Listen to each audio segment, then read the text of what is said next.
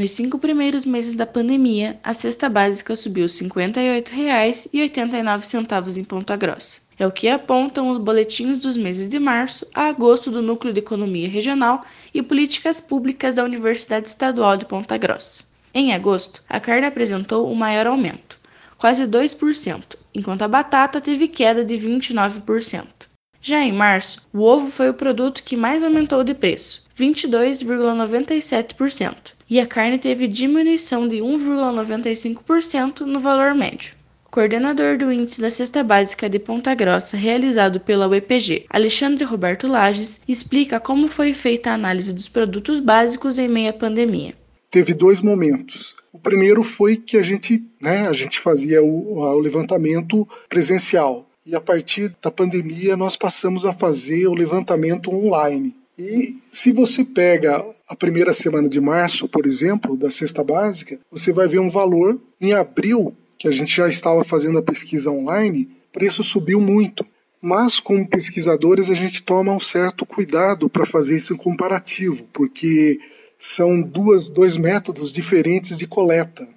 Os produtos online necessariamente têm que ter os mesmos preços do presencial mas a quantidade de produtos e os itens podem não ser os mesmos. O coordenador do Índice da Cesta Básica, Alexandre Lages, esclarece que para saber qual foi o impacto real da pandemia da Covid-19 no valor dos produtos, é necessária ainda uma análise entre a primeira semana de abril e a primeira semana de setembro. E ele cita a alta dos preços entre os meses de março e abril e qual foi a porcentagem de aumento na cesta básica nesse período de pandemia. Com relação à primeira semana de abril, por exemplo, comparando agora a primeira semana de setembro, nós tivemos um aumento da cesta básica de 5,74%. Esse aumento é considerado alto, evidente que de março para abril provavelmente foi muito maior, porque foi aquela corrida para o supermercado, né? Mas no período da pandemia nós tivemos esse aumento de abril até agora. O Boletim do Núcleo de Economia Regional e Políticas Públicas da UEPG ainda faz o levantamento de quanto o trabalhador que recebe um salário mínimo gasta apenas com a cesta básica. No último levantamento, até a primeira semana de agosto, cerca de 56% do salário mínimo foi destinado para produtos de consumo essencial.